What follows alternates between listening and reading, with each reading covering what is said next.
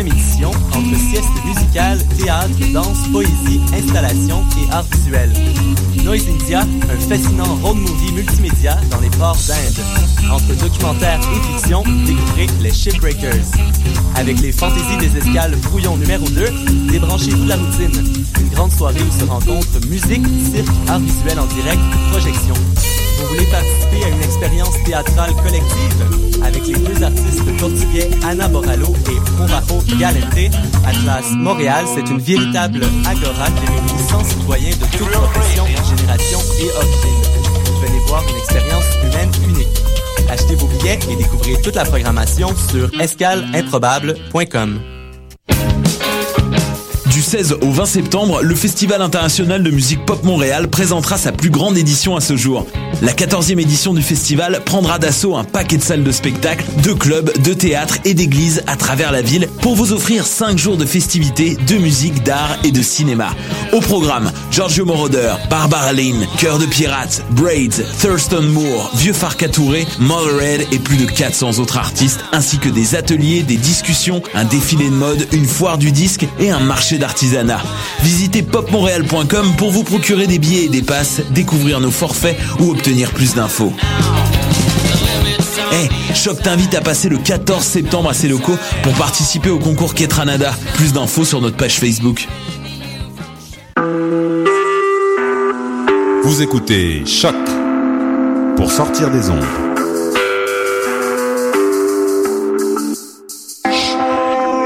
Podcast, musique, découverte. Sur choc.ca.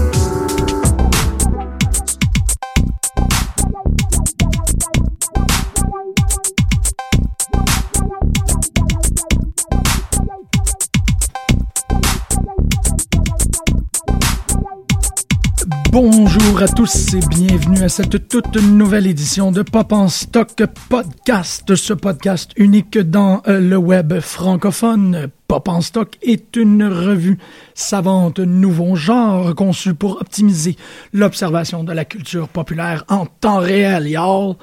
Tous les semaines, on se donne à cœur joie dans l'observation et la décortication de la culture pop tout domaine de la fiction populaire contemporaine confondu, cinéma, bande dessinée, cyberculture, etc.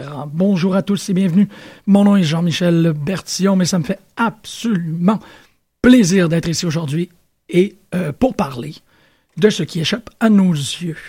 De Siegfried à Bond, de Platon à Potter, des Hobbits à Hitchhiker's Guide to the Galaxy, nous consacrons l'émission de la semaine à une thématique issue du mythologique pour se rendre jusqu'aux préoccupations des plus extrêmes contemporains.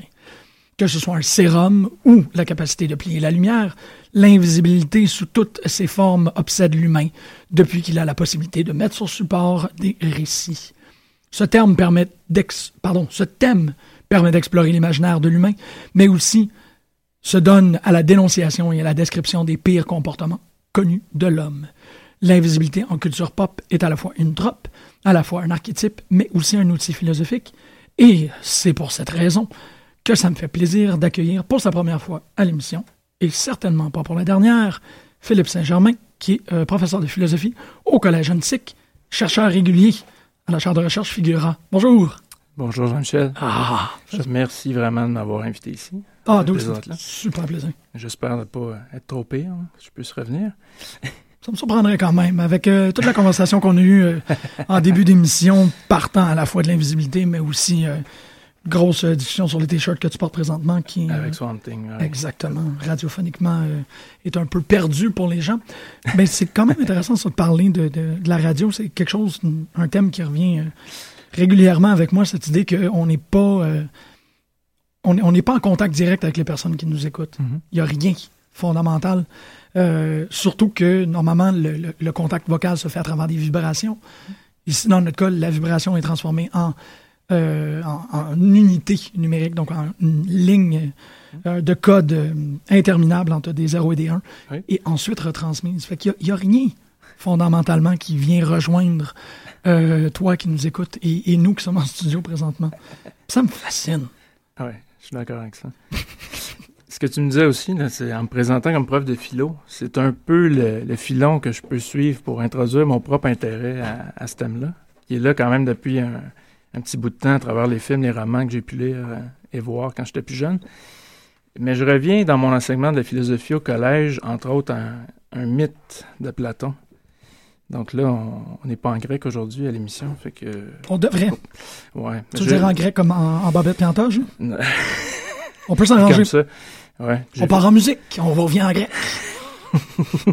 Donc le mythe de l'anneau, on va appeler, on va l'appeler euh, gigès pour aujourd'hui, parce qu'en grec ça pourrait être ies ou gigès, mais ça me tente pas de m'enferger là-dedans. Donc ça c'est une expérience de pensée que, que Platon a développée. Donc comme plusieurs philosophes, Platon des fois joue un peu avec euh, avec la fiction, puis avec des motifs à mon à mon avis à moi qui tiennent davantage de la culture pop à première vue euh, que de la philo. C'est des, des expériences quand même assez assez éloignées à première vue de ce qu'il y a de plus concret. C'est des fictions, c'est de l'imaginaire, mais les philosophes souvent s'en servent pour euh, appuyer ou ça- ça- comme tremplin pour la réflexion. Donc cette histoire-là, il la raconte dans le deuxième livre de la République, qui est un livre dans lequel il essaie d'établir sa cité idéale sur à peu près tous les plans, éducation, euh, côté militaire et tout ça. Et c'est dans une discussion sur la justice, parce que je pense que c'est un sujet qu'on va peut-être aborder euh, quelques fois aujourd'hui, les enjeux éthiques d'être invisible, de ne pas être vu. Donc c'est une discussion sur la justice, puis on essaie de se demander entre autres pourquoi est-ce qu'on agit bien dans la vie? Est-ce que ça serait par tempérament, donc quelqu'un qui serait une bonne personne serait nécessairement, agirait nécessairement comme il faut. Ça pourrait être aussi par une connaissance innée du bien et du mal, mais ça pourrait être aussi par convention, puis par peur d'être euh, surpris. C'est là que l'histoire euh, intervient. Donc Platon imagine un berger qui tombe par un hasard étrange sur un cadavre. C'est- assez horrifique comme scénario. Qui porte un anneau, donc qui, qui est assez beau. Donc il se le glisse à la main, il tourne le bouton et se rend compte que ça le rend invisible. Il a de la misère à croire ça. Il réessaie une deuxième fois. Il se rend compte que ça fonctionne encore comme ça. Et là, ce qui suit, c'est très court comme mythe, c'est deux, trois pages euh, tout au plus, c'est la description de tout ce qu'il fait. Il faut Ah. qu'il devienne visible. Et là, ce qu'on voit, bien sûr, il n'y a rien de, de très moral là-dedans. Il va se mettre à voler, à manipuler, il va séduire la reine, comme un fantasme sur plusieurs plans, à la fois les privilèges qu'il va aller obtenir, mais des fantasmes plus euh, érotiques aussi. Donc, il va séduire la reine, il va tuer le roi, il va s'approprier le pouvoir de, de ce roi-là. Et à l'issue de cette toute histoire-là, donc c'est un dialogue, ça veut dire qu'il y a plusieurs points de vue qui sont exprimés. Il y a comme une vision plus négative ou plus pessimiste peut-être, qui sous-entend que, au fond, devenu invisible, n'importe qui euh, Mhm. commettrait ce genre d'acte-là. Même la meilleure personne possible euh, perdrait tout sens de la moralité, justement parce que généralement, il agit bien juste parce qu'il est surveillé. Parce Ouais. qu'il y a des comptes à rendre. Ça, ça me fait penser à euh, la scène dans Clerks, en fait, où il est en train de passer du temps avec sa blonde derrière le comptoir, puis qu'il y a juste une petite note qui est écrite, laissez le bon change, et qui explique. euh, en fait, sa blonde synthétise le bon réflexe, honesty through paranoia. Donc, qu'on qu'on ne serait que des bonnes personnes parce qu'il y a quelqu'un à côté qui est capable de nous juger. Et que si t'enlèves ça. Donc, dans ce cas-là, tout, euh, peut arriver. Ça, on peut dire que c'est un point de vue peut-être plus fataliste, mais en même temps, si on regarde les, les, autres fictions sur l'homme invisible après ça, c'est plutôt cette option-là qui, domine. En tout cas, assez souvent. C'est que l'invisibilité libère un certain potentiel qui jusque-là était pas. euh, s'exprimait pas. Mais en même temps, il y a l'autre point de vue aussi qui est exprimé. C'est Socrate qui, qui l'exprime. On pourrait le qualifier de naïf, peut-être, mais peut-être d'optimiste aussi. Lui, il se dit non, c'est le tempérament qui, qui importe. Donc, le Mhm. dispositif, une bonne personne qui est honnête, tu mets l'anneau qui te rend invisible, tu vas rester honnête. là. Ça ne change absolument rien. Et au contraire, quelqu'un qui, qui- qui ferait le mal de toute façon va le faire quand même. Donc, Évidemment, je suis plus de ce côté-là, moi. oui, ouais, je comprends. Mais dans les fictions, en même temps, c'est surtout quand tu... tu- J'imagine quand tu veux géné- générer du conflit aussi, puis du Ouais, ouais, re- ouais. re- retour- de revirement de situation, on dirait que c'est l'autre euh, l'autre volet qui, qui- qui a l'air de gagner. Souvent. Ouais, ben c'est toujours ça quand on, on offre la possibilité de tenter le diable avec le, le- le- pire, le, comme on comme on le voit souvent, l'hyper-intelligence, c'est pas la manne des gentils.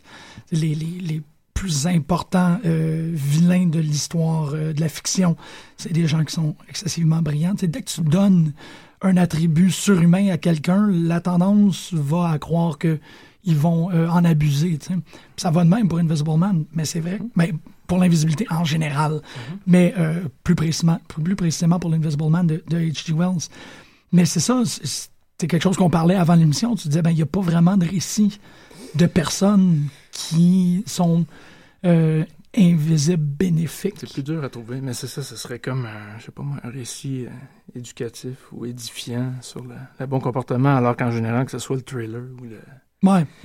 C'est bien entre autres de voir que quelqu'un, ou même quelqu'un qui avait l'air merveilleux, qui subitement commence à pogner une chute à cause d'un événement ou d'un autre, l'invisibilité peut jouer ce rôle-là. Puis Mhm. ça libère quelqu'un de pogné ou de, qui était pris dans les, les cadres de la société, qui là subitement tout est permis. C'est ça, mais en même temps, c'est c'est là où ça devient intéressant parce que tu peux essentiellement faire la, la- la psychanalyse de la fiction en grand, au grand complet, là, si on peut se permettre ces grosses, euh, non, grosses, grosses, grosses euh, phrases euh, autoritaires. Mais tu sais, c'est ça, c'est que si on n'est pas capable de se figurer une fiction où quelqu'un est invisible qui est correct, c'est peut-être parce que fondamentalement, il n'y a personne qui y croit.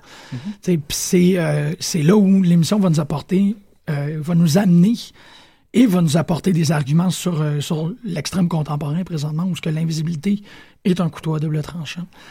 Euh, en même temps, c'est drôle, euh, je, demandais la permission au début de l'émission, puis c'est super correct de, de me l'avoir euh, permis, mais tu sais, moi, personnellement, euh, pour les gens qui écoutent l'émission depuis assez longtemps, vous savez que j'ai des, euh, des problèmes de voix qui font en sorte que ça arrive à quelques occasions que je dois aller me faire opérer. En me faisant opérer, on m'oblige une semaine de silence absolu où je dois pas du tout parler, chose que j'ai jamais réussi à faire jusqu'à présent, sept jours sans parler, c'est pas arrivé. Mais ça a été quand même proche. Et euh, je raconte pas ça pour rien. En fait, euh, un des trucs qui, qui, revient, qui émerge à chaque fois que je suis post-opération, c'est une colère. Je suis, Marie-Ève euh, le sait, euh, ma copine, quelques-uns de mes amis le savent, j'ai une, une colère totalement imprévisible, en fait, qui n'a aucun point d'origine et que je ne me comprends pas moi-même, qui s'abat sur moi pendant cette semaine-là. Au début, je pensais que, que ça venait de, de la capacité de voir les failles dans le monde. C'est que lorsqu'on n'interagit pas, lorsqu'on parle pas, on est plus à l'écoute. Puis quand on est plus à l'écoute, on finit par pouvoir plus aptement cerner les erreurs qui nous entourent. Mais plus loin, je me suis rendu au point parce que la réflexion était devenue peut-être plus philosophique, peut-être plus métaphysique, où ce que je me disais, c'est la distance. C'est l'éloignement que j'ai à, euh, que, que je ressens envers les autres qui fait en sorte que je ne peux plus tolérer.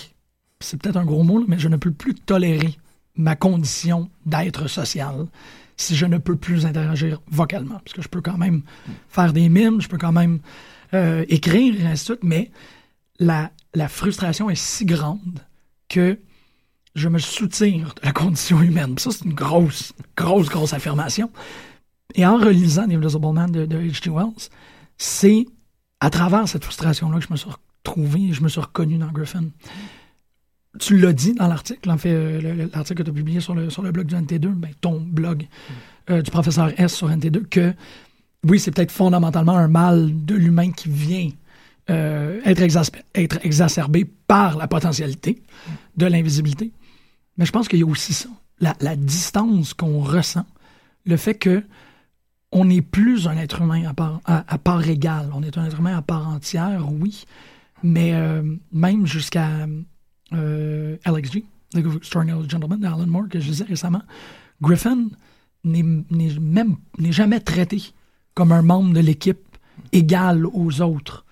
Euh, je ne sais pas à quel point est-ce que Moore voulait décrire ça dans l'œuvre, mais il y a une distance et on, on- à la fois dans la à la fois chez le personnage qui traite les autres comme autres, mais les autres aussi le traitent lui comme autre. Cette distance-là, elle peut grandir et amplifier cette colère et cette frustration-là, que je trouve qui est vraiment intéressante parce que, encore, elle vient d'écrire quelque chose qui est mythologique, qui est philosophique, qui va chercher très, très, très loin et qui nous informe totalement sur un, sur un actuel, euh, sur un contemporain actuel. Cet isolement-là, ça, moi, je trouve que le, le mythe de, de Platon est intéressant, mais il y a- on dirait qu'il laisse un vide immense à la fin. C'est comme la libération du comportement où tout est possible, mais en général, dans les fictions, il y a comme un, aftershock aussi. Là. Comme après coup, il y a à subir cet état-là qui est plus. euh, même, il y en a qui, qui l'ont jamais vraiment vécu comme une libération non plus. Ça a comme toujours été un poids. Alors que certains l'ont vécu pendant un temps comme, bon, ce par quoi le scandale arrive dans le meilleur sens du terme, mais ça finit par devenir un, un fardeau, un facteur d'isolement. Mhm. Et ça, dans le récit de Platon, c'est sûr que le- la préoccupation, c'est vraiment l'acte au moment où il est posé. Pourquoi est-ce qu'on agit comme il faut? Donc là, il, on- il a comme laissé, euh, au fond, les auteurs et les, les artistes en général imaginer, euh, Mhm. imaginer la suite, mais c'est souvent ce qui finit par accompagner ce prodige-là, qui peut avoir été intéressant, mais qui devient, devient plus lourd à la fin. Mais c'est ça. C'est que Platon voulait clairement, c'est un conte philosophique. Il voulait parler de, de comme sommes-nous fondamentalement mauvais. Non, ou- sur la nature humaine, dans le fond. Ça, ça. dépend de la vision qu'on en a. Ça va, on va avoir un point de vue différent. C'est ça que le dialogue étant un dialogue avec deux points de vue, mais un peu en scène. là. Il y en a un qui est un peu plus. peu importe le tempérament, le, le dispositif va nous mener d'un côté. Ça, c'est vraiment Ouais. enlever un peu la, la- la charge de l'agent, puis le- Mhm. son choix, puis son impact. Puis c'est très vrai, c'est drôle parce que tu parles de ça, puis le, le- la destinée que l'on appelle la main invisible.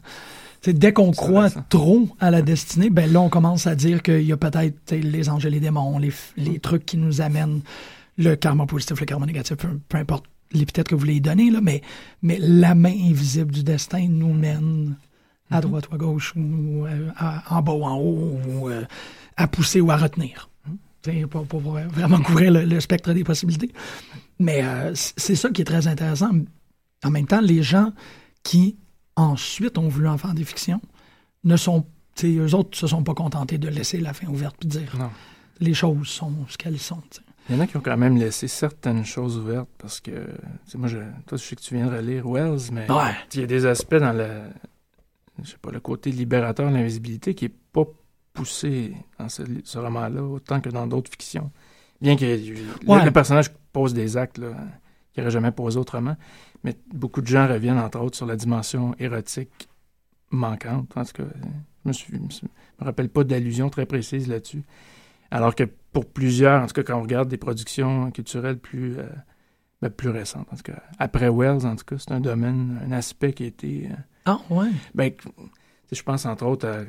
C'est quoi le film de Verhoeven, euh, Hollow Ouais, Man, Hollow en Man, 2000? ouais, là, ouais. c'est- ben, c'est un des aspects qui, qui est approfondi. Mais il me semble dans les. euh, Ben, dans LXG, ça l'est. Ben, en fait, dans- oui, oui, dans, ben, dans il, il est découvert dans un, dans un couvent euh, ah, de, de jeunes dames qui euh, et, et c'est très intéressant parce que le cas essentiellement les euh, la Ligue des Gentlemen Extraordinaires sont euh, appelés à aller investiguer ce cas-là qui est dans une école de réforme pour jeunes dames qui miraculeusement euh, est abattu de deux cas et un troisième apparaît pendant le pendant l'investigation de euh, euh, Immaculée Conception. Puis C'est ça ouais. l'idée, c'est que là, ils sont comme, OK, ils commencent à avoir des, des jeunes dames avec enfants un peu tout partout.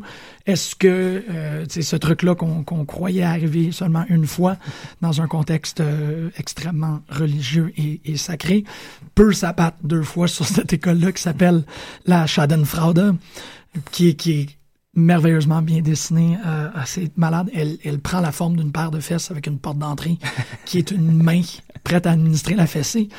Euh, mais non, on découvre que, que suite euh, au roman de H.G. Wells, où on croyait que Griffin meurt, en fait, il a fait un, il a monté un coup et il est pas mort, il s'est retrouvé puis il s'est caché dans cette dans cette- ce lieu-là et ça en donne à cœur joie à, euh, à être le- le- l'immaculé dans l'immaculée conception. C'est euh, c'est là où euh, on, on découvre même Mina euh, a le, le bon sens de lui euh, projeter un galon de peinture au visage puis de faire comme non finalement c'est pas ça. Mais encore, tu vois, ça vient connecter au, au base instincts. Ouais. L'invisibilité nous permet d'aller soit être violent ou soit d'être euh, euh, sexuellement euh, débridé. Là. Quand tu parlais aussi de, des intelligences extrêmes, ça, c'est euh, avec le roman de Wells, l'autre apport aussi qui n'était pas là dans le, dans le vieux mythe, c'est d'intégrer ça en même temps dans une trope de savants fous puis de projets. Ouais. Parce que, Mhm. En général, les personnages, parce que dans le roman, pas dans le roman, dans le mythe de Platon, ils trouvent l'anneau un peu par hasard. là. Il n'y a pas de rôle à jouer vraiment. C'est comme le. le- Ouais, c'est un everyman. Là. Ouais, c'est ça. Ouais, Puis c'est un peu le, le- le récipi- le récipiendaire du sort euh, qui l'amène à ça. Tandis que dans Invisible Man, là, déjà, de la causer soi-même, ça ajoute certaines choses. surtout que c'est un projet pour lequel il va. En général, les personnages finissent par payer, comme à peu près tous les savants fous aussi. C'est des projets. Déjà, le projet qui se retourne contre soi-même. C'est un peu ça aussi dans l'invisibilité aussi. Des choses qui. On le fait parce qu'on a vu, un, je sais pas moi, des, exploits ou des fantasmes réalisés ou des, des scientifiques aussi, si on veut rester plus, euh, plus pudique. Mais éventuellement, ça vient complètement mais c'est super intéressant ce que tu dis parce que là, on voit via la, science-fiction, parce que c'est souvent à travers la science-fiction que, l'invisibilité est récupérée. On voit une actualisation du mythe de Icar. Mm-hmm. Quelqu'un qui utilise la technique pour atteindre quelque chose, c'est un, un inconnu ou une impossibilité euh, de l'humain. On atteint le post-humain, on atteint une altération radicale du, euh, du fondement du génome et de, la fonction, de la fonctionnalité de l'humain, mm. humain, l'endogène. Euh, et tu brûles, puis tu, tu, tombes, ou tu... Imaginez-vous tous les sorts de tous les monstres de la Universal, puis vous avez essentiellement euh, une belle façon, mais c'est ça, faites attention à ce que vous voulez, faites attention quand vous voulez atteindre euh, des trop hauts sommets, des, Igor voulait voler. Non, non, un humain ne devrait pas voler. Mm-hmm. Non, non, un humain ne devrait pas... Comme le mythe de Prométhée aussi en même temps un petit peu. C'est plus la, dimension euh, frankensteinienne, mais là, l'espèce de s'approprier un pouvoir avec lequel on n'est pas capable de, composer. Mm-hmm. Puis la le lien à la folie aussi, il me semble que c'est souvent, parce que là, si, on prend un peu le roman de Wells, c'est des gens dont la, le corps est complètement altéré, c'est clair que c'est ça que ça touche, mais finalement, la psyché euh, ouais, la, finit par s'effriter quasiment tout autant. c'est ça, si tu touches au corps... mais c'est ça, c'est que le, personnage de Griffin explique, ou du moins H.G. Wells explique parfaitement bien comment la psyché de Griffin est affectée par ce, champ de possibilités-là qui ouvre. Mais en même temps, c'est pas toujours pour les, meilleures raisons. Tu sais, un, autre euh, invisible célèbre, c'est euh, Sue Storm de Fantastic Four, tu sais, qui, elle, euh, ne vire pas, n'a pas de folie, en fait, pas, pas, pas, parler, mais est capable de se ramener un état de, visible à n'importe quel moment. Mais ça vient quand même, le, le, pouvoir de l'invisibilité vient totalement altérer son rôle social. sais en quoi est-ce qu'elle devient une manifestation, un, un embodiment of the real de la disparition de l'attention que Reed Richards porte sur elle. Fait il y a cette façon-là, tu le disais en, en début d'émission, de traiter cette philosophie-là, de traiter cette psychologie-là et de lui donner corps via cet exemple-là qui est classique. Mm-hmm. Ça touche euh, en même temps le, rapport au monde, le rapport à l'autre, mais le rapport à soi est assez profondément troublé aussi par ça. C'est souvent euh, une des raisons dans les fictions que, j'ai relu un peu ou revu que comme une difficulté, puis tu parlais même dans ton, dans ton, anecdote personnelle aussi, à connecter, à reconnecter une fois que... Puis même, il y a des tentatives de ces personnages-là pour redevenir visibles à travers les, motifs hyper classiques comme les fameux bandages ou le, masque, les lunettes, ça devient quasiment des, espèces d'images types. C'est une façon partielle, mais qui fonctionne jamais complètement, parce que c'est pas une, une présence qui est tellement marquée, puis qui contraste tellement par rapport aux autres que Ouais, Il n'y a pas d'intégration aussi complète qu'on voudrait. C'est vrai. C'est vrai que quand il rentre dans l'auberge au début, euh, dans, le roman de Wells, il est tout, malgré qu'il est corporel ou visible, il est quand même traité comme un, comme un autre. Puis il n'y a pas vraiment de façon de revenir de ça. Sauf le, la peinture couleur peau, mais en même temps, même ça, c'est comme une espèce d'artifice très, très, très inquiétant. de comme il y a un dos de couleur peau qui vient d'entrer. Mais ça, ça va aussi avec les projets euh, des, savants fous aussi. C'est comme des projets isolants qui vont complètement les mettre en retrait par rapport à leurs collègues ou par rapport à n'importe qui. La villa ou le château dans lequel euh, Moreau, euh, Frankenstein ou les autres font leur œuvre, c'est déjà une sorte d'isolement qui est comme répercuté par l'effet de l'invisibilité par la suite. Mais souvent, c'est des gens qui qui entre, parce que ça, dans, Invisible Man, c'est clair. Puis j'ai relu la, une BD du Canadien Jeff Lemire euh, il y a quelques temps. Ça s'appelle The Nobody. Il a sorti ça en, 2009. C'est vraiment une espèce de mise à jour euh, du roman de Wells. Même le personnage s'appelle Griffin, mm. avec un E. C'est tout à fait dans... Mais il arrive ah dans, une, dans une espèce de village perdu, un peu. Ça, ça fait penser dans une auberge. On est, ah vraiment, dans, on est, on est vraiment dans Wells. Puis ça, en même temps, c'est quand même intéressant parce que ceux qui connaissent un peu le MIR savent que c'est l'aspect communautaire est assez important dans ce qu'il fait, même euh, des projets plus Mm. personnels, mais aussi dans quelques-uns de ses projets pour le Big Two. euh, par moment, il travaille un peu ça. que j'ai moins connu, tu sais, euh, sexe, euh, ça paraît là, que c'est du truc de village, puis... Ouais. Puis en même, temps, c'est comme des espèces de petites communautés perdues où, il- où des gens essaient de connecter de, de certaines manières. Mais là, lui arrive, déjà le titre Nobody, ça Ouais, donne une idée sur le statut social du gars. C'est comme un vagabond qui a fait, lui aussi, c'est un scientifique qui a fait un peu un projet, puis qui va, qui va plutôt être là-dedans le révélateur. De, parce que c'est là- il y a une narratrice là-dedans qui est une fille de 16 ans qui, qui faisait partie de cette communauté-là, Ok. qui, l'a comme vue. Et là, c'est parce que lui-même fait à peu près rien, honnêtement, dans, dans cette BD-là. là. C'est pas, c'est le personnage principal, parce que comme le personnage titre à première vue, c'est lui qui est partout, mais il est plutôt une espèce de, de tremplin ou de, de moteur qui, qui va plutôt déclencher les tensions, les passions chez les autres. ah ouais. Ouais. Alors que lui est encore assez pogné, puis il essaie comme de, de s'intégrer, mais ça fonctionne plus ou moins bien, là, comme la plupart des autres personnages, à, à cause de son allure, de ce qui de ce qui fait du mystère qui l'entoure. C'est toujours des gens qui sont hyper mystérieux. Mais ça, je trouvais ça fun. Puis j'avais déjà lu que le maire aimait Lynch, puis ça me surprend pas tant que ça. C'est dans Blue Velvet, où tu sais, le plan où la surface et la façade merveilleuse de- de- du bungalow, de, la bourgeoisie, là, on, on plonge dans, le, dans la terre, le monde caché. Ça aussi, peut-être Ouais, tantôt, on ça, la surface, la- le, le- ouais, le- le deuxième monde, en fait, ça, c'est c'est aussi un autre filon que je trouvais qui était vraiment, vraiment intéressant. Puis oui, effectivement. Souvent, il y a comme, comme dans Blue Velvet, il y a comme un événement aussi qui déclenche un peu une enquête sur plein de plans qui révèle le noyau caché ou le... Mhm. Puis ça, dans les, je pense les fictions de l'homme invisible, on peut jouer quand même là-dessus aussi. Soit chez le personnage lui-même, souvent c'est ça, là. mais dans la BD de Lemire, c'est pas... euh, on dirait que c'est c'est plus le révélateur, lui. Ouais, Le vecteur, plutôt que le héros là, qui fait plein de choses. ouais, ouais, c'est ça, c'est lui qui vient de changer la donne. Ouais. Mais c'est ça, ça aussi, c'est très canadien aussi, cette histoire-là de l'homme qui est rentré au village et qui a fait tout changer. Ouais, on- survenant, puis... Non, c'est très proche. Ah, ouais, c'est le même esprit, ouais. Ah, c'est quand même fort d'avoir pris.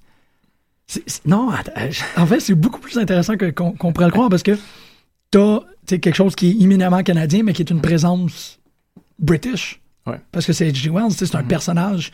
L'homme invisible est pratiquement toujours anglo-saxon. Ouais.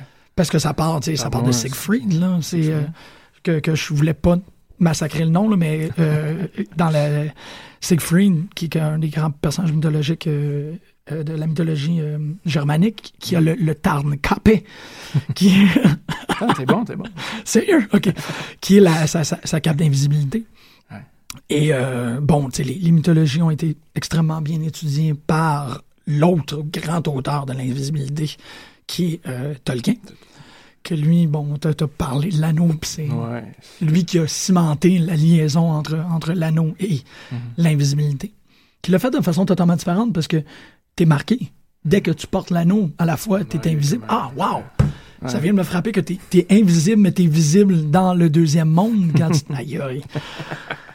C'est vrai, ça. Je trouve ça extraordinaire comment c'est cohérent, comment tout fonctionne essentiellement, puis ça va fonctionner jusqu'à, comme on vous dit, l'ultime contemporain qu'on vous promet depuis tantôt. Mais euh, cet anneau-là, l'anneau du pouvoir, c'est l'anneau du pouvoir hein, dans, dans Tolkien, c'est ça, qui à la fois rend invisible, à la fois rend visible dans- euh, aux, yeux de, de, de, de Mordor, mais qui aussi place, euh, fait une, une incursion dans l'individu qu'il porte. Il est à, à jamais changé. Mhm. Puis, tu sais, pour revenir, c'est cool, parce que de revenir à Platon, de dire, lui qui pensait que celui qui pourra être, sais, celui qui, qui deviendra invisible pourra euh, exalter toutes ses pires passions, ben, dans tu sais, le, le, le, le One Ring, en fait, dans, dans Tolkien, c'est l'anneau qui fait, qui extrapole les pires passions. tu sais. Frodo est choisi euh, et, et, euh, et euh, Bilbo sont, sont choisis fondamentalement parce que c'est des individus euh, pas intachables, mais incorruptibles. Mais personne est incorruptible dans l'univers de Tolkien et c'est l'invisibilité qui est comme la porte d'entrée vers la, ouais. la- la corruption. C'est quand même super intéressant ça. Hein? Mhm. Puis c'est ça, c'est comment, sans, sans tomber dans le monomythe, là, on va pas aller si loin que ça, là, mais comment est-ce que l'imaginaire euh, se donne la touch, fondamentalement. Tu peux regarder décennie par décennie comment l'imaginaire autour de l'invisibilité, ah, prend la balle au bon, fait, OK, mais non, je, vais- je vais penser à ça, je vais penser à ça. Je trouve ça cool. Non, c'est ça. Puis je, juste pour revenir à, à Nobody, c'est ça. Oui, pardon. Non, non, non. Excuse-toi pas. tu peux t'emporter tant que tu veux. Non, mais c'est ça. Je dis, le personnage lui-même est comme pas. euh, c'est pas le focus du tout. Puis même l'invisibilité est assez métaphorique euh, là-dedans. Ah ouais? justement, ben justement parce que il y a la scène quand même obligatoire ou presque où il faut bien que le personnage se dérubane à un moment donné. C'est comme une espèce de lieu commun. C'est ça qui est. Déjà, ouais, Il est déjà, pas les- là. ben, c'est ça. Mais tu sais, déjà, les gens voyaient un gars avec la face pleine de rubans. Ben, déjà, une petite idée qu'il n'est pas normal. Il n'est pas, il est pas tout à fait correct. Mais là, c'est sûr, quand on le voit, ça, ça, ça- ça les renseigne un peu là-dessus. Mais lui, il fait pas de. C'est pas une libération pour lui en tant que tel. Il fait pas, fait pas grand-chose. Puis les allusions à l'invisibilité qui peuvent se faire des fois, on est dans les la métaphore pure. J'avais gardé euh, des petits bouts. Tu sais, dit, c'est en anglais, je vais le mettre en anglais, on peut le traduire après. As weird as he looked, he was very good at not being noticed. Tu sais, au- Mhm. Aussi étrange soit-il. Donc, pourtant, on a là tu sais, un gars qui il a beau être invisible, mais quand il essaie de se mêler dans la foule, on peut facilement le reconnaître à des milles. Mais il réussissait quand même, ça, ce qui n'est pas nécessairement le cas des, des autres personnages là, de, de ce genre de fiction-là, à se mêler Ouais. jusqu'à un certain point. En étant visible, là, déjà là, c'est un facteur de différenciation, même de rajouter cette apparence-là qui tranche encore plus. Ouais, Mais ça, déjà là, sur le plan comme, social, où là, on est plus dans la métaphore, mais c'est quand même encore une autre sorte d'invisibilité aussi. Ben c'est ça, on est dans la métaphore, mais on est aussi dans la modernité de Ouais, l'invisibilité dans la foule. Mhm. Encore, vous voyez, on est en train de mettre les petites pierres pour parler. Mais il y a un autre truc que je trouve qui est super intéressant par rapport à cet exemple-là, c'est de dire, euh, il, il n'est pas, il ne sera jamais traité de façon normale pour Griffin et Griffin de la même manière, euh, parce qu'il est couvert de la tête aux pieds. Et quand il est découvert, il n'y a rien à couvrir. Fait que c'est comme, il n'y a, il y a pas d'entre-deux. Il, il est soit couvert de façon extrêmement suspecte, parce que tu fais comme, qu'est-ce que tu caches? Ouais. Mais quand il se révèle, il cache rien. Il n'y a même pas, il n'y a, aucun degré de, de, Mais il peut comme pas se résoudre non plus à occuper ce vide-là. Puis euh, il y a comme toujours la tentative de s'intégrer ou de, de participer. Alors que pourtant, le projet a eu tendance à, à retirer les gens là, du social. Il y a comme souvent la tentation de d'essayer de revenir, mais comme tu dis, on est dans les extrêmes un peu. C'est ça, Ça parce que tu toujours. pourrais mettre un nez, tu pourrais faire un faux nez comme, comme Griffin le Ouais. fait, ou tu pourrais être une paire de lunettes, juste mettre des lunettes pour être Mhm. discernable, si on peut dire. Mais il n'y a rien de plus fréquent qu'une paire de lunettes qui se promène, tu sais. c'est- peut-être mieux d'être invisible que de juste être un spectre. Dans le, dans le roman de Wells, c'est une affaire, je pense que j'ai jamais revu nulle part ailleurs. Euh, Il y a un moment où il décrit qu'il digère Hmm. et que la tracte digestive est apparente et Ouais. tu vois comme une espèce de pâte très Hein? tu vois faiblement la pâte Mais ça, je me, je me ah, rappelle shit! pas. Dans l'adaptation au cinéma de James Whale, je me rappelle pas si ça, ça avait été montré. Parce qu'il y a une autre adaptation, justement, ou inspiration de L'Homme Invisible, qui, qui s'appelle Memoirs of Invisible Man. Ouais, ouais, je parler tantôt, mais l'adaptation au cinéma, c'est peut-être la scène la plus célèbre, ça. Comme le devoir, le personnage qui mange. Il y a comme un. On voit qu'il y a un, un- un bout, un veston, une chemise ouverte, mais on voit exactement tout le trajet de la bouffe. euh, Il le fait dans, dans le... dans le film. Dans le le- film, dans le livre aussi, là, mais dans l'adaptation au cinéma, il fait. Fait que je me demandais, ça, dans le, le film de 33, si. euh, S'il y avait... Parce qu'il y avait C'est décrit dans le livre, faire. ça, je me rappelais plus. euh. Ouais, il le décrit, c'est assez bizarre parce que c'est ça, c'est t'es t'es un peu happé par la fantaisie, tu fais ouais, il est invisible, il est invisible, puis là, il, Il y a ça aussi. ouais, oh shit, c'est vrai, il faut qu'il mange. Ah, euh. Puis même dans le. C'est ça, souvent, c'est des personnages. Non, on disait la dimension érotique aussi, c'est parce que ça. Techniquement, en tout cas, c'est des personnages qui devraient aller souvent nus euh, dans la vie. Ben oui. Puis là, il y a la famille. D'autres scènes classiques, c'est la pluie. Bon, Ouais. Quand quelque chose est là, on peut discerner le contour. Alors là, même dans le vide apparemment absolu là, du personnage qui échappe au regard, il y a encore un, Ouais, il- juste assez d'indices pour qu'il soit, perçu. Mais t'as raison que ça devrait être un rappel continu quand on, quand on traite d'un récit avec un- une, personne invisible, parce qu'il y a, ben oui, il y a Sue Storm qui est la femme invisible, mais les unstable molecules font en sorte que le costume est invisible, et tout. Mais il faudrait avoir un, un rappel continu, comme un petit tintement de cloche, de fée clochette pour tourner la page, qui nous dit comme, ben là, il est à poil, là. Il, là, il est très, là, il est tout nu, là, Là, il est encore tout nu. Puis à chaque fois qu'il y a une réunion, t'entends une voix euh, décorporalisée. C'est comme, ah, tout nu, tout nu. tout le temps, t'es comme, ah. Puis ça aussi, ça peut. Mais ça, dans le roman de Wells, c'est pas sûr que il a mis ça trop de l'avant. Non, non, non, je pense pas hein, qu'il. Pas. euh, Mais ça peut faire partie de la, de la distinction, de dire euh, vous êtes des, des, des primates intelligents, mais vous êtes quand même habillés. Moi, je peux me permettre de me promener tout nu, puis là, l'empereur n'a pas de vêtements, puis on est dans un autre truc. Mais euh, c'est ça, ouais, ça, c'est un autre truc vraiment cool que tu fais comme ah, always naked, never naked. Arrested Development.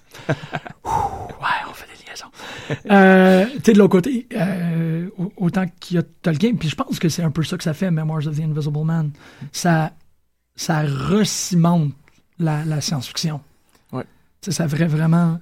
Avec une, une couple de bifurcations. Déjà, le titre, là, ça nous place dans, le, dans la tête de l'homme invisible, ce qui n'était pas le cas chez Wells, Ouais. hein, où il était Mhm. un personnage, bon, qu'on- ni dans la BD de Lemire, où c'était une narratrice externe qui, qui parle un peu de lui. Là, c'est vraiment la, la vocation d'un homme invisible de raconter son histoire, du début à la fin, mais surtout à partir du moment où ça se gâte, là, parce que Ouais.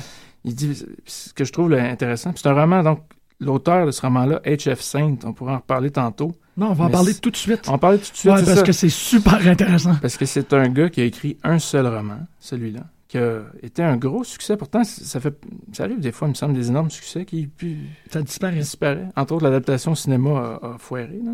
On pourra en parler aussi. Mais non, c'est ça, c'est un roman même qui a été acheté. euh, Les droits cinématographiques ont été achetés avant la parution. Donc déjà, on sent que la prémisse ou le thème de l'invisibilité, on- c'était gagnant à ce moment-là. Ouais. Il y avait déjà quelque chose là. Mais c'est aussi le, le titre lui-même qui annonce le projet d'un homme invisible qui se raconte. Mais donc, c'est ça, cet auteur-là, un seul roman, puis c'est presque un homme invisible, honnêtement. Parce qu'on on voit sur le net des fois des, des gens qui disent Non, non, je, pas je le connais, mais ah, je connais quelqu'un qui l'a connu. Ou, il existe vraiment. C'est pas un pseudonyme, c'est un vrai gars. Parce que si tu essaies de trouver des, des notions biographiques sur lui, ça va être des petits morceaux éparpillés. Et pourtant, bon, on pourrait dire, euh, justement, c'est comme, on disait, des personnages qui prennent l'invisibilité comme un pouvoir de libération pour tout faire. Lui il aurait pu prendre ce roman-là vraiment comme un tremplin pour une carrière euh, Ben assez oui. merveilleuse. Ouais. Mais non, lui, c'était, entre autres, ce qu'on sait, c'est qu'il a écrit en partie pour payer les études de ses enfants. À 2,5 millions pour l'adaptation cinématographique, je pense qu'il aurait pu en avoir 500 enfants. Puis- Ben, c'est Ça. C'est. Mais là, on a. C'est drôle qu'à l'extérieur de la fiction, on a un gars qui a fait. Je, je, je vais devenir invisible pour le bien des autres. Yes, il y en a un. Ça marche, non, ça marchait. Ouais. C'est ça, c'est donc le roman, c'est ça. Puis c'est un personnage, moi ce qui m'intéresse dans ce roman-là, c'est bon, c'est très très très détaillé. C'est 450 pages serrées. Puis ça, j'avais noté ici, il y a 50 pages quand même avant l'accident qui le rend invisible. Puis c'est un accident, c'est pas lui, c'est pas un scientifique, Mhm. c'est un gars qui travaille dans la dans les finances à Wall Street. C'est un roman qui a paru en 87 aussi. Donc c'est la même année d'ailleurs, je pense que, que le film Wall Street. Mais bon, je pense à- Oh shit, ouais. même The Bonfire of the Vanities, des romans à gros tirage, euh, un peu dans ces univers-là. C'est vrai? comme une conjoncture. Donc, il est là-dedans, puis c'est, il est vraiment il tombe invisible par pur hasard. là. Il, il allait, je sais pas, aller regarder d'un d'un point de vue financier dans une, une espèce d'industrie euh, de haute technologie, micromagnétique. C'est là, je pense que c'est. C'est- Je pense que c'est des espèces de, de marxistes euh, militants qui auraient causé cette explosion-là pour. Bon, qui étaient un peu euh, contre le, le nucléaire et ces choses-là. Mais bon, c'est pas, c'était pas, c'est pas ça C'est méchant exactement. marxiste. Ah, les méchants marxistes, c'est toujours de la faute. Ils ont causé, c'est un pauvre travailleur de Wall Street à devenir invisible, avec une portion du building aussi. Au début, c'est ça, il se rend compte qu'il a disparu. Donc là, il se dit, j'ai- j'ai-tu perdu des membres à quelque part? J'ai été amputé? Après ça, il dit, je suis devenu un fantôme. Puis là, tranquillement, il se rend compte, puis il regarde même autour de lui, même le plancher disparaît. Il a l'impression d'être presque de- au-dessus d'un cratère, puis il comprend tranquillement la situation dans laquelle il est. Mhm. Et là, son but premier, c'est de se sortir de ça, mais ce sera pas si simple parce que, bon, c'est quand même une firme, un, un lieu assez, assez, euh, assez en vue là, pour la technologie de pointe. On guette ça déjà depuis un certain temps. Et on va vouloir se servir de lui. C'est comme euh, une espèce de cobaye là, pour euh, des, des opérations d'espionnage. Ah, ouais. quelqu'un qui est invisible peut, entre autres, échapper à, à tout. Donc, on a des projets pour lui. Ben, pour lui, en tout cas. À Mhm. lui imposer. Mais lui, il, il réussit éventuellement comme à se sauver de cette place-là, puis à essayer de retrouver sa vie. Donc là-dessus, c'est bon. Lui aussi, il essaie de réintégrer son. Mais lui, il reste tout nu plus longtemps. c'est encore, encore peur avec les autres. Parce que, comme j'ai dit aussi, c'est un personnage qui sait qu'il y a des fictions sur l'homme invisible qui existent déjà. Ah, il ouais, sait un peu ce que le lecteur est en droit d'attendre. Puis même avant qu'il devienne invisible, il était comme déjà dans une espèce d'entreprise de, de séduction là, d'une journaliste qui commençait à, à fréquenter. Puis il décrit, bon, de façon aussi détaillée cette scène-là qui, qui va décrire bientôt son invisibilité en s'en excusant presque. En, en disant, bon, pensez pas que c'est le lot de ma vie, là. J'ai une, j'ai une vie plate, par ailleurs. Mais là, je sens que je dois documenter ce qui a mené à cet accident-là et surtout ce qui va suivre après. C'est Mais donc, il, super intéressant. mais c'est comme, c'est un thriller quand même euh, assez, euh, assez rudimentaire aussi. C'est comme un chase story, là, où le FBI cherche le, le bonhomme un peu euh, qui est pris au piège. Donc, il y a quelque chose d'assez conventionnel, puis il joue pas la carte postmoderne, métafictive tant que ça. Ouais. On dirait il, il aurait pu aller vraiment plus là. Mais là, c'était vraiment. C'est quand même un. Je veux pas. Pendant que vous lisez cette page, je suis derrière vous. eh ben, c'est ça. Quasiment ça. Mais tu sais, je veux pas blâmer les. On dit que les fictions à gros tirage. je non, non, non, là-dessus, non. Parce que des fois, ça, ça y va fort. Mais là, on sent quand même que, bon. C'est un roman qui, d'un côté, est un peu osé et, bon, moins prudent, disons, que d'autres fictions de, sur l'invisibilité. Ouais. Mais en même temps, il ménage, bon, toutes les, tous les rebondissements attendus là, dans un roman de suspense aussi. Fait que ces espèces de petites intrusions-là dans un une sorte d'homme invisible qui, qui connaît ses là, d'une certaine façon. C'est ça. Mais encore la modernité, de l'amener dans quelque chose de. Tu deviens un Black Ops, c'est pas n'importe quoi. C'est euh, c'est aussi quelque chose que Bret Easton Ellis aurait probablement Ah. rêvé faire. Je pensais à American Psycho tantôt. Là. Ben c'est ça, tu sais. euh, c'est drôle parce que la, la- la notion d'invisibilité est moins. Euh, eh ben, est pas concrètement là, mais euh, dans Invisible Monsters de Chuck Palahniuk, où il y a euh, ces individus-là qui ne, qui ne sont pas à proprement dit invisibles, mais qui sont tellement grotesques qu'ils sont ignorés, deviennent euh, la réflexion d'un Américain de contrôle. C'est cette espèce de folie du, du, du glamorama qui, qui est une expression qu'on pique euh, allègrement. Mais euh, ça fonctionne très, très bien. tu sais. Puis euh, l'autre truc que tu racontais, c'est que, bon, malgré qu'elle a échoué, l'adaptation euh, nous provient de- de- du grand John Carpenter, Ouais. était traité comme un véhicule pour ramener. Pour ramener Chevy Chase. Ouais. Parce que Chevy Chase lui-même était, je pense, dans le groupe de, de gens qui avaient, qui avaient les droits là, sur l'adaptation. Et lui, dans sa tête, il allait profiter de ce film-là pour... euh, pour redevenir visible. Oui, c'est exactement ça. Puis même s'établir une réputation euh, dramatique. Parce que lui, ça j'ai lu ça, là, il voulait mettre l'accent sur la solitude de l'homme invisible. Je sais pas si lui il avait en tête une espèce de drame euh, émouvant aussi. là. Ouais. La réputa- Lui, il voulait se créer une réputation peut-être plus dramatique euh, à travers ça. Mais c'est ça, je, parce que je, je réfléchissais à ça euh, cette semaine. Je me disais, il y a quelque chose d'un peu paradoxal à première vue, de prendre un rôle d'homme invisible dans l'espoir de d'être plus présent que jamais, de revenir à l'avant-scène. Mhm. Alors que on voit, quand on voit le film, qui est- c'est ça qui est source de compromis, qui est réécriture multiple, à cause, entre autres, du fait que la star voulait s'en servir comme véhicule euh, Ouais, dramatique. pour revenir. Carpenter, tu vas me faire un film qui va me gagner un Oscar. On sent... Quoi? Autant Carpenter est capable de pousser là, des fois des thèmes super intéressants. Là, on sent qu'il il est un peu à la merci là, de, de Mm, sa ben vedette et du reste. Mais euh, non, c'est ça. Puis d'un côté, je trouvais ça un peu absurde. là. Tu profites d'un rôle d'homme invisible pour te mettre de l'avant. Quand même, quand on voit le film, on voit qu'il n'est pas là dans bien des scènes. Je veux dire, t'as- son contour quand il est tout nu. Je sais pas si nu. aimait ça se montrer tout nu là, live, mais bon. Chase, pas. probablement. me semble. Ça cadre assez bien. Ouais. Mais il cadre assez bien. C'est sûr, j'ai pas pu, parce que j'avais vu l'adaptation il y a longtemps. Quand j'ai lu le roman, ma- malheureusement ou heureusement, je sais pas, j'ai pas pu m'empêcher de le voir. Ça, c'est Ah bizarre ouais? un peu. Ça, ça aussi, c'est c'est particulier, parce que même dans, je sais pas, dans Invisible Man, je me souviens pas en, en voyant le film, parce que je pense que j'avais vu le film aussi avant de lire le livre. Je suis pas sûr que là, le visage m'avait frappé tant que ça. Claude- C'était Claude Reims dans, dans le film. En le lisant, c'était comme il y avait une déconnexion, mais là, c'est comme si la vedette était, était présente là-dedans. Donc, d'un côté, je trouvais ça bizarre, mais en même temps, je me disais, ça ramène le fait que oui, t'es invisible dans le film, mais t'es très présent par ailleurs. C'est comme un, Ouais. Un, un autre spectre. type. Ouais, c'est ça. C'est un Ouais. autre type de présence qui peut être. Sûr, ça peut être le fun, j'imagine, pour un acteur aussi. hein. Exclusivement invisible, je, je sais pas. C'est comme faire du voice-over, finalement. Ben, c'est un T'es peu. comme pas euh, là, puis oui, tu parles, puis on sent que c'est toi parce que ta voix se fait entendre. Ou, euh, tu sais, euh, pour continuer dans, dans, dans les thèmes d'Alan Moore, c'est un peu qu'est-ce qui s'est passé avec euh, Vendetta. Sais, de, de, fa- de, de jouer une performance dramatique avec un masque, euh, qui est comme le gros interdit euh, hollywoodien. Euh, Carl Urban qui a fait un demi-masque pour, pour Dread. Mhm. Tout le monde avait la chienne qui refasse un Stallone puis qui, qui enlève le masque tout le long. Sinon, il y, a- il y a quand même quelque chose. C'est vrai que Mhm. c'est pas le truc. Con- parce que le star power, en général, Ouais. c'est visible. Ben, C'est une image à rentabiliser en même temps. Et l'invisible, c'est encore l'autre. L'invisible ne veut pas.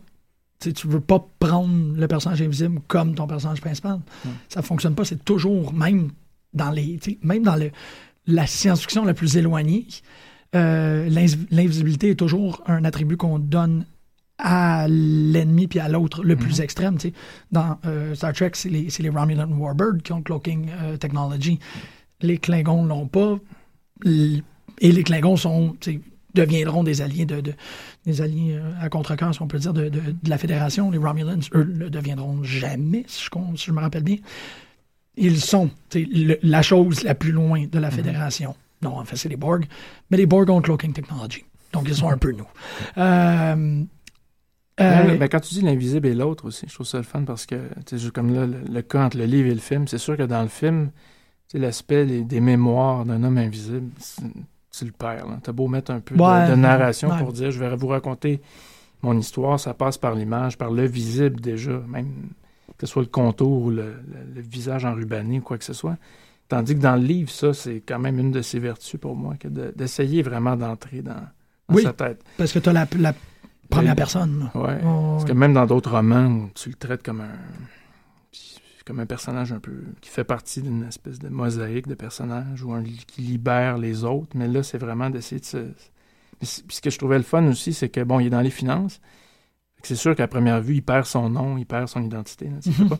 mais sachant comment l'argent fonctionne, il, est capable d'opérer à distance là, de ça. Ah ouais.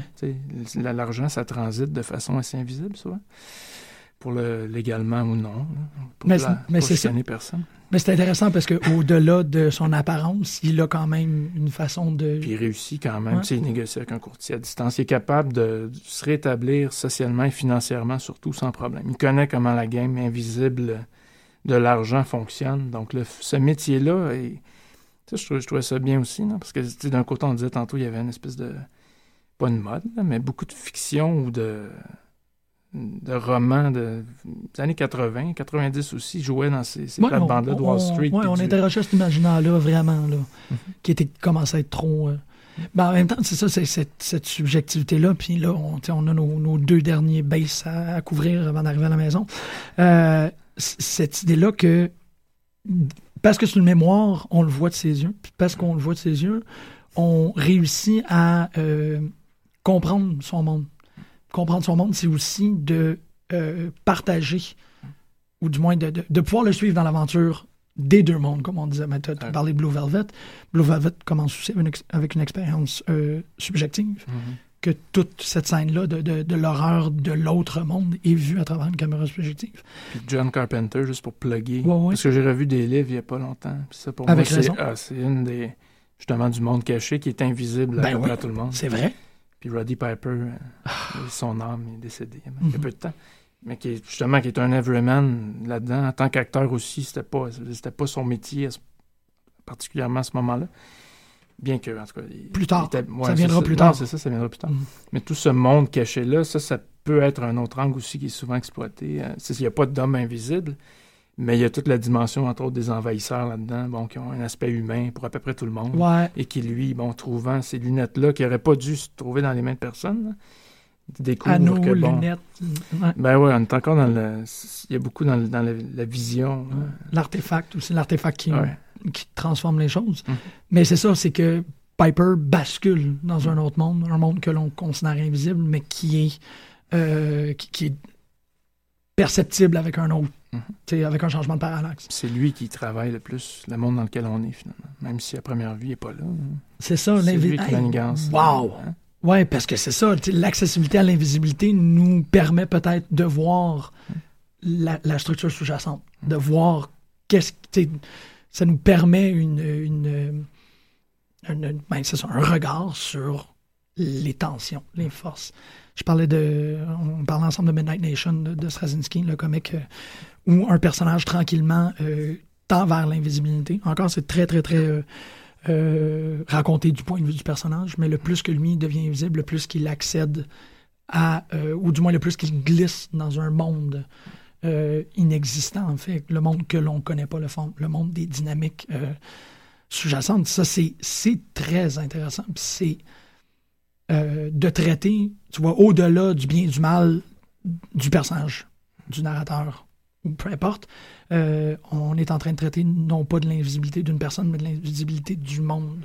On voit, tu sais, on, on est, on, on le sait très bien qu'en science, euh, on a déterminé qu'on voit la réalité simplement avec les objets, les objets qui nous permettent de- de- d'être capable de scruter cette réalité-là, mais que le spectre des possibilités est beaucoup plus large. On n'a pas la possibilité de voir en infrarouge, ça n'empêche pas le fait qu'il y en a.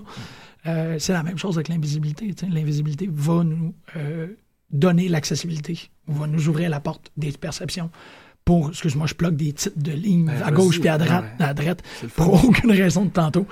Euh, c'est vraiment comme, je me sens comme je suis en train de plugger la collection Folia au complet. Euh, on, on voit ce monde-là, que ce soit euh, qu'est-ce qui se passe avec Carl McLaughlin, que ce soit qu'est-ce qui se passe avec le personnage en Midnight Nation. Euh, mais au final, tous ces individus-là finissent par, c'est ça, dans, dans Memoirs, excuse-moi, je reconnecte à ce que je suis en train de dire.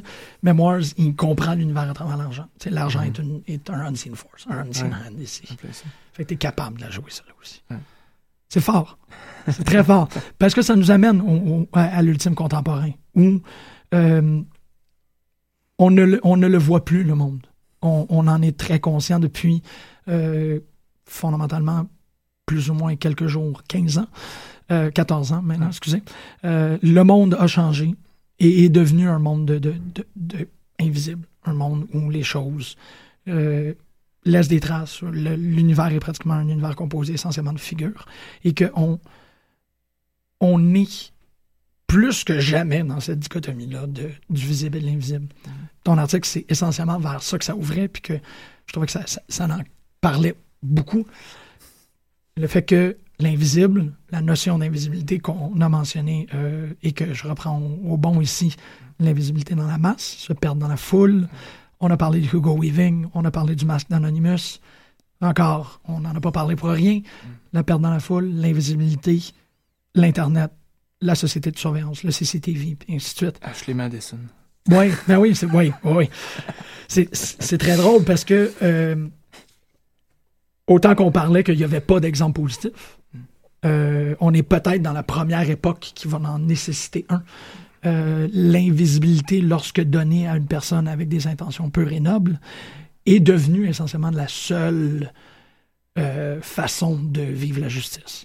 Puis Batman peut être un individu invisible à, à- à occasion, mais euh, le mouvement Anonymous euh, et, et tout ce qui en découle, c'est essentiellement ça. C'est de dire euh, on ne peut pas euh, être une personne.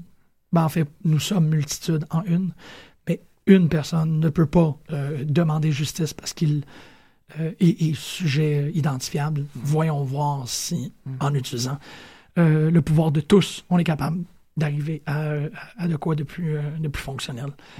Fait que là, Anonymous nécessite Ouais. la bonté. Une confiance Ouais. aussi, un peu. Et tout ça, parce que j'avais quand même pas le choix de, de- de parler de ça, tout ça sont des trucs euh, euh, thématiques et thématisés énormément dans le- l'opus qu'on a déjà parlé. En fait, on a déjà consacré une émission au grand complet là-dessus.